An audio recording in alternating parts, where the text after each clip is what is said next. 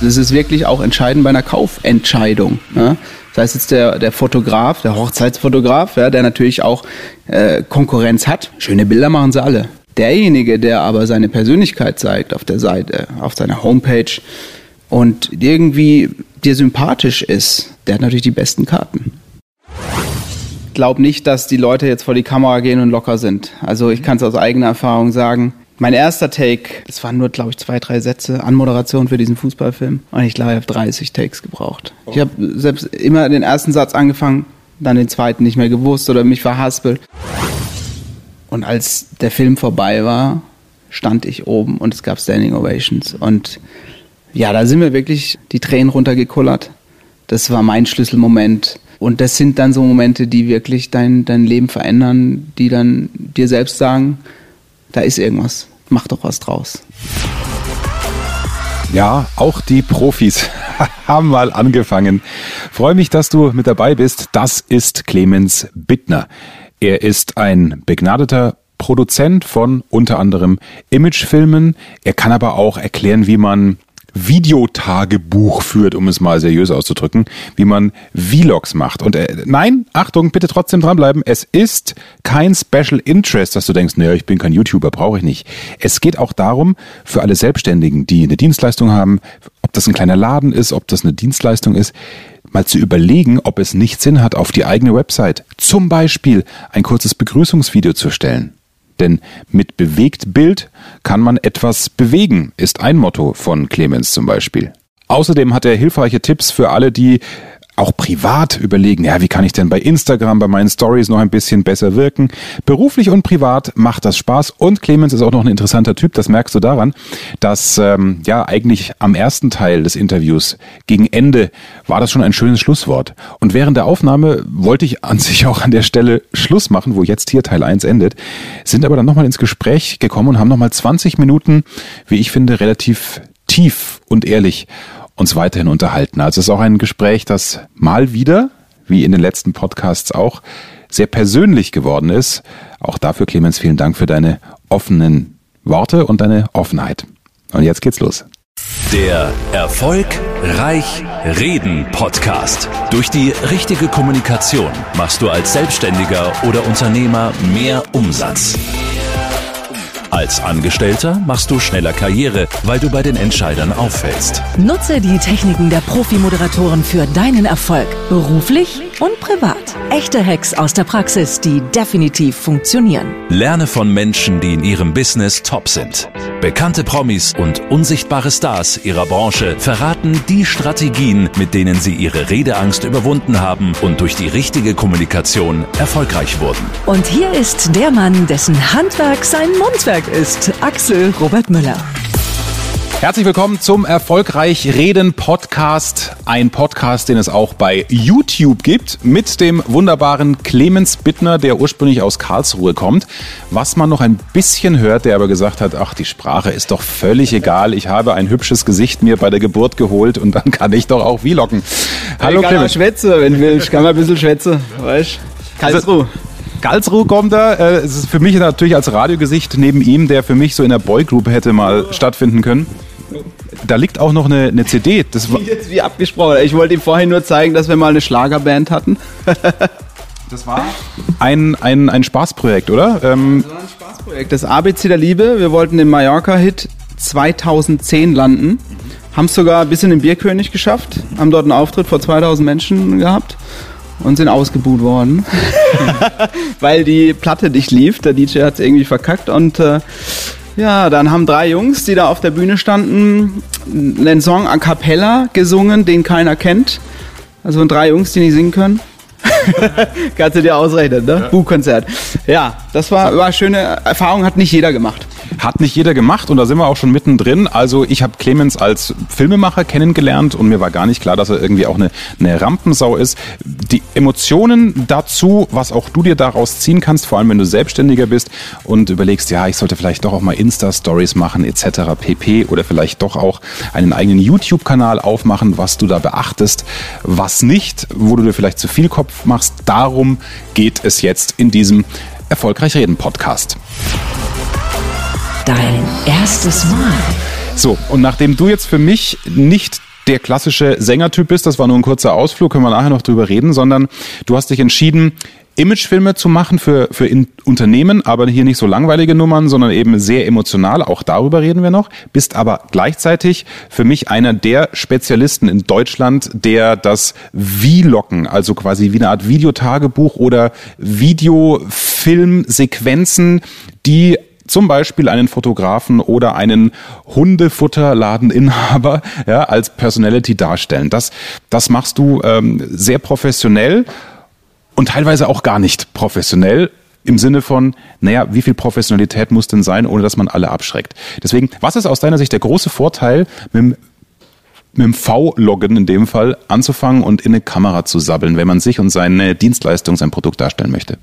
Ja, du hast es im Prinzip äh, vorweggenommen. Es muss eben nicht perfekt sein, weil das, was wir eigentlich nicht mögen, gerade in Seiten von Social Media, ist so glatt gebügelte Filme, wo das Unternehmen äh, zeigt, es ist bei uns alles, alles wunderbar, es ist schön, wir gehen uns alle nicht auf die Nerven, wir lieben uns alle. Naja, und das ist einfach mal aus dem Leben und es muss kein glatt gebügelter Film sein. Und das finde ich das Schöne, weil neben den, ich sag mal in Anführungszeichen, professionellen Filmen, die wir machen für äh, große Unternehmen wie zum Beispiel Mercedes oder so, das sind aber mehr die Eventfilme. Ne? Also du hast vorhin Imagefilm gesagt, wir machen eigentlich eher so die, die Eventfilme mit der Besonderheit auch, dass sie auch am Abend schon gezeigt werden. Ähm, das sind aber halt die High-End professionellen Filme mit der Red gedreht und so weiter. Ne? Und Musst du einordnen, mit der was gedreht? Mit der Red, sorry.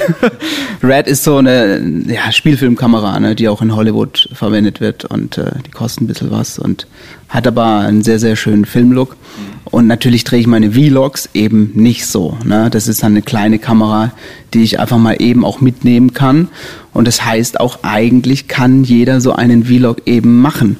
Da geht's nicht um das perfekte Bild, sondern es lebt im Prinzip von deiner Personality. Und eigentlich kann jeder vloggen. Ja, theoretisch auch mit dem Handy. Ne? Und eben jeder kann seine Unternehmensgeschichte auch erzählen. Ne? Also es gibt eigentlich keine Ausreden, nicht nach vorne zu gehen und sozusagen deiner Marke ein Gesicht zu geben. So dass die Leute einfach auch Vertrauen haben. Ja, in wen investiere ich denn da? Also das ist wirklich auch entscheidend bei einer Kaufentscheidung. Ne? Das heißt jetzt der, der Fotograf, der Hochzeitsfotograf, ja, der natürlich auch äh, Konkurrenz hat. Schöne Bilder machen sie alle. Ja. ja.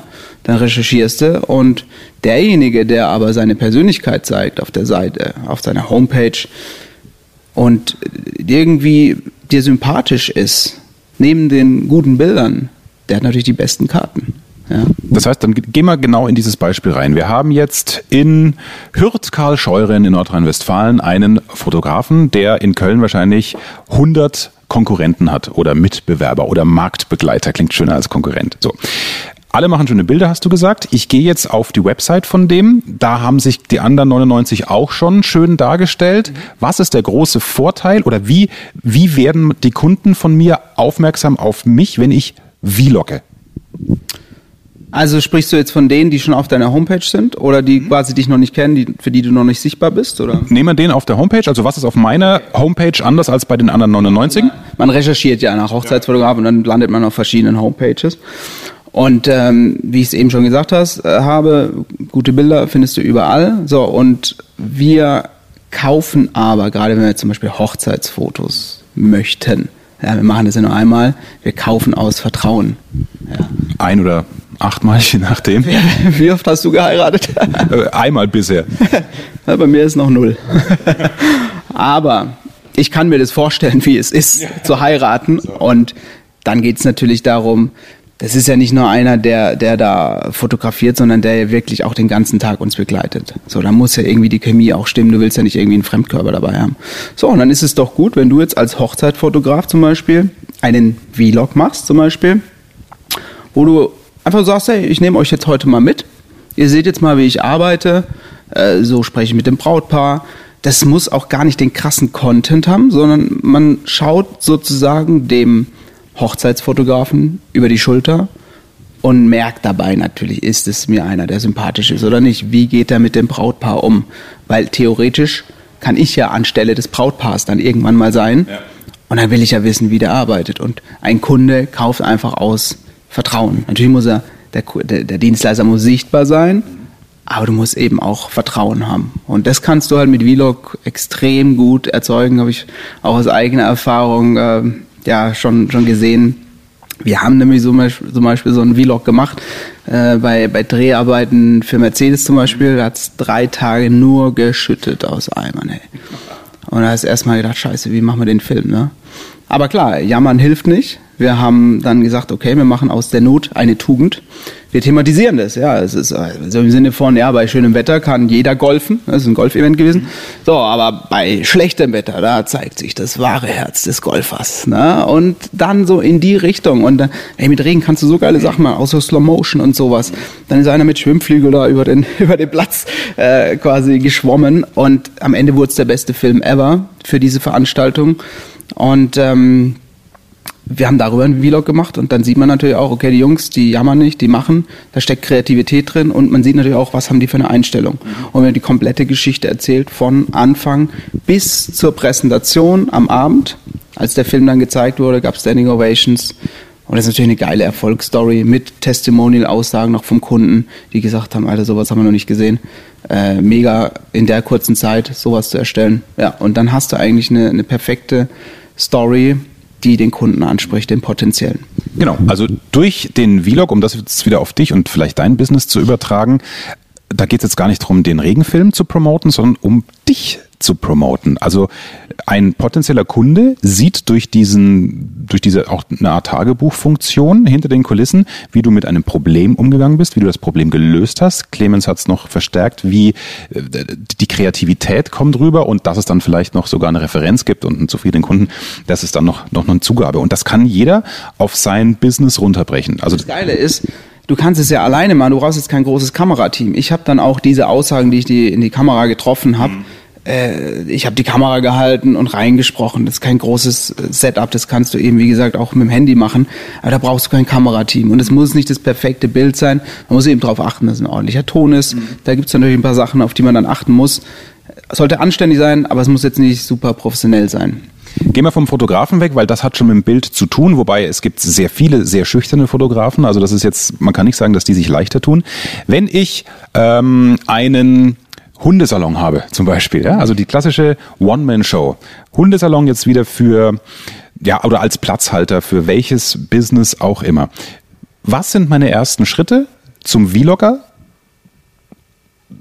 so dass es dann wahrscheinlich auch im Zuge der Zeit immer professioneller wird, weil die meisten machen sich einen Kopf, ja, wie fange ich an? So, wie fange ich an? Ich höre jetzt unser Gespräch hier im Erfolgreich Reden Podcast, habe den Hundesalon, möchte mich abheben von den anderen 30 Hundesalons. Wie gehe ich vor? Also erstmal hebst du dich dadurch ab, dass du jetzt ein Video machst, weil das macht wahrscheinlich kein anderer. So, und dann nimmst du das, was erstmal da ist. Du brauchst jetzt nicht in große Kameras investieren, äh, keine paar tausend Euro in die Hand nehmen, sondern du nimmst eigentlich die Kamera, die du schon hast. So, welche hast du? Das Smartphone. Das ist richtig. Und es ist krass, was das Smartphone mittlerweile kann. Alter, als ich angefangen habe, ähm, mit, mit Filmen überhaupt, das war eine Aldi-Kamera. Die hat kein HD gemacht, nix. Äh, die hat einen Haufen Geld gekostet, ja, kannst du keine Slow Motion machen, nix. Das kannst du alles mit dem Handy machen, immer in 4K und ah, was nicht alles. Also ich hätte es geliebt, wenn ich damals so eine Kamera gehabt hätte. So, und damit kannst du starten. Also ich gehe dann durch meinen Hundesalon und sage, hallo, ich zeige euch mal hier, wie das so abgeht. Also was ist da, weil, weil viele haben diese Hürde, ja, aber was soll ich denn da erzählen?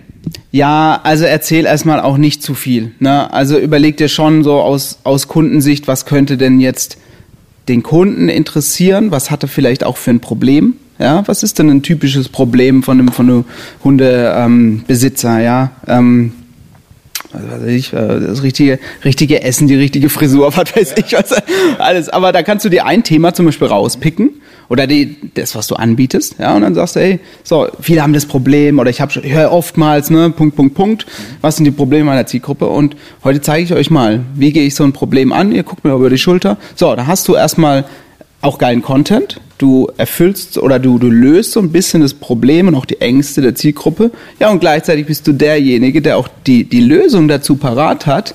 Also kommt's einfach vorbei, kannst du am Ende so ein Call to Action machen.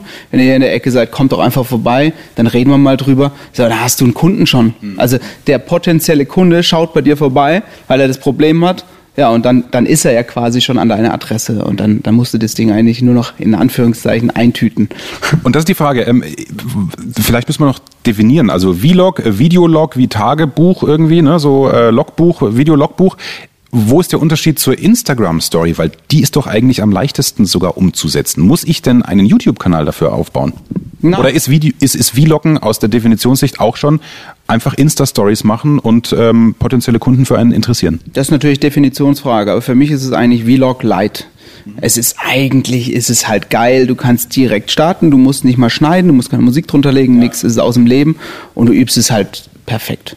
Du hast dann direkt auch die, das Feedback von den Leuten, ähm, du siehst auch, also das Feedback meine ich insofern, wenn du jetzt zum Beispiel drei, vier, fünf Balken hast, ne, eine längere Story, und dann siehst du auch, wie bleiben die Leute dran. Ne? Das ist eigentlich wie bei- früher beim Fernsehen die Einschaltquote. Du siehst genau, wo geht's runter, wo geht's hoch. Das ist halt geil. Und da kannst du natürlich auch perfektes Storytelling üben. Ne? Du siehst genau, ah ja, okay, da sind sie dran geblieben, warum, wie habe ich das gemacht? Ja?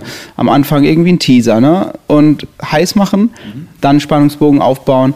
Aber das ist eigentlich, ist es perfekt zum Üben weil du eben nicht schneiden musst.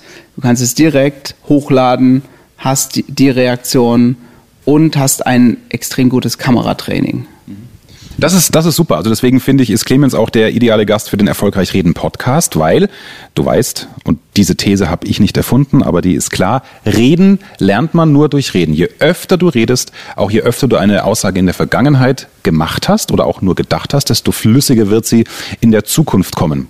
Kleines Learning, falls du diese Solo-Folge in meinem Podcast noch nicht gehört hast. Also wenn du dich auf einen Vortrag vorbereitest und du hast da zentrale Kernaussagen, die wichtig sind, üb die ruhig 10, 15 Mal, sprich sie laut, weil in der Live-Situation im Vortrag erinnert sich dein Gehirn, dass du das schon mal gesagt hast. Und dann ist da die Wahrscheinlichkeit, dass du dich verhaspelst, dass du äh, nervös bist, viel, viel geringer. Ich sage sogar nahezu ausgeschlossen. Und das ist der große Effekt, warum Vloggen auch super ist, weil da hast du ja kein Publikum. Und das finde ich besonders spannend auch für meine Hörer. Die meisten haben ja also kein Live-Publikum, äh, Schiss, erstmal so, oh Axel, ich bin das Reden von Menschen nicht gewohnt, weil ich denke mir, was die denken, ob ich bei denen gut ankomme. Das hast du ja bei der Kamera nicht. Insofern ist es ja eine ideale Trainingsvorstufe auch fürs Live-Reden. Ja, schon irgendwie, aber also glaub nicht, dass die Leute jetzt vor die Kamera gehen und locker sind. Also ich kann es aus eigener Erfahrung sagen. Hey, mein erster Take, also es war noch kein Vlog damals, es war ein Fußballfilm für meinen Heimatverein. Da war ich, da hatte ich noch, glaube ich, blonde Strähnchen, Fukuhila oder nicht alles äh, und einen breiten Dialekt geschwätzt. Und ich habe, also wir haben die Kamera aufgestellt und es waren nur, glaube ich, zwei, drei Sätze Anmoderation für diesen Fußballfilm. Und ich glaube, ich habe 30 Takes gebraucht. Ich habe selbst immer den ersten Satz angefangen, dann den zweiten nicht mehr gewusst oder mich verhaspelt. Ich habe mir selber einen Druck gemacht, ne? Und ich habe aber allein schon während dieses Projektes dann gemerkt, wie ich langsam reinkomme, wie, wie die Kamera mm, langsam ein Teil von mir wird. Also das muss man, glaube ich, die, diese Kamera lieben lernen. Und das wirst du zwangsläufig, wenn du das öfter machst. Es war für mich in diesem, in diesem Heimatfußballfilm, das war wirklich komplett allein, es war eben mit dieser Aldi-Kamera. Äh, das war komprimiert, ne? so ein komprimiertes Trainingslager. Davor war ich es überhaupt nicht gewohnt, vor Publikum, vor einer Kamera zu sprechen, sondern dann habe ich das mehrere Male in der Woche gemacht und dann auch am Schneidetisch gesehen, so wie wirke ich denn und so. Und das ist halt ein geiler Spiegel. Ne? Du siehst genau, was funktioniert, was nicht und äh, hast vielleicht in Erinnerung, oh, das war ein ganz guter Take und dann siehst du es im Schnittplatz und denkst, Alter, das war gar nichts. So, und das kannst du perfekt verarbeiten. Und wie du sagst, ja, reden lernst du nur durch Reden. Und man verliert einfach diese Scheu. Also, hab nicht die Erwartungshaltung, ja, als erster Take, ja, jetzt machst du so, wie der Bittner gerade gesagt hat, ja, das läuft, das läuft. Nee, also ist es eben nicht. Die ersten Filme werden auch schlecht sein. Die werden schrecklich sein. Also ich erinnere mich an meine. Wahrscheinlich, wenn jetzt heute jemand anfängt, keiner ist so schlecht wie, wie, wie meine Filme. Da muss man sich ein bisschen locker machen, das ist einfach so. Das glaube ich sofort. Wie viel Zeitaufwand ist es denn, so Pi mal Daumen? Also klar, am Anfang brauchst du, um alles zu lernen, weil du schon äh, Worte gesagt hast, gerade wie Schnittplatz. Da denke ich doch, äh, hallo, ich bin Hundesalon-Inhaber. Ich will jetzt nicht pro äh, Filmchen, den ich dann hochlade, äh, eineinhalb Tage brauchen. Also was, was schätzt du? Nehmen wir mal diese ganze Anfangsphase, sagen wir mal die ersten vier Wochen weg, wo man natürlich länger braucht, wenn ich so ungefähr drauf habe. Ja, also was ich häufig merke, auch wenn, wenn ich jetzt zum Beispiel Coachings gebe in dem Bereich, der Glaubenssatz ist halt immer, oh Gott, äh, ja, dann muss ich es ja noch schneiden und ich kann ja nicht schneiden und bla. Und also mein Tipp ist, Step by Step erstmal locker machen. Zum Beispiel mit so einer Insta-Story anfangen, weil da musst du nicht schneiden. Ja, und dann merkst du ja auch, du, wirst, äh, du kriegst langsam einen besseren Flow beim Reden, es wird runter und je besser du redest, desto weniger musst du eigentlich schneiden. Ne? Also eigentlich sollte irgendwann der Ansatz sein, oder gerade am Anfang, mal gar nicht zu schneiden. Geh mit dem Ansatz rein, so, es gibt jetzt nur einen Take und da sind Verhaspler drin, da sind Amps drin, so, und ich rede jetzt mal drei, drei Minuten in die Kamera, ich weiß ungefähr meinen Content, ich mache mal Stichpunkte, spreche jetzt mal in die Kamera, stelle vielleicht einfach nur dieses Handy auf, auf so ein kleines Stativ und spreche jetzt mal rein. Drei Minuten mit Content, mit, mit einer schönen Begrüßung, mit einem Call to Action am Schluss vielleicht und das mal hochladen. So, und dann ist so eine erste Hürde übersprungen, weil wir kennen es alle. Wenn ich so, oh, fuck, diese Hürde, ja, sollte ich noch machen und ja, ich muss es ja noch schneiden. Fuck. und ich kann es ja nicht, ja, muss erst einen Kurs machen.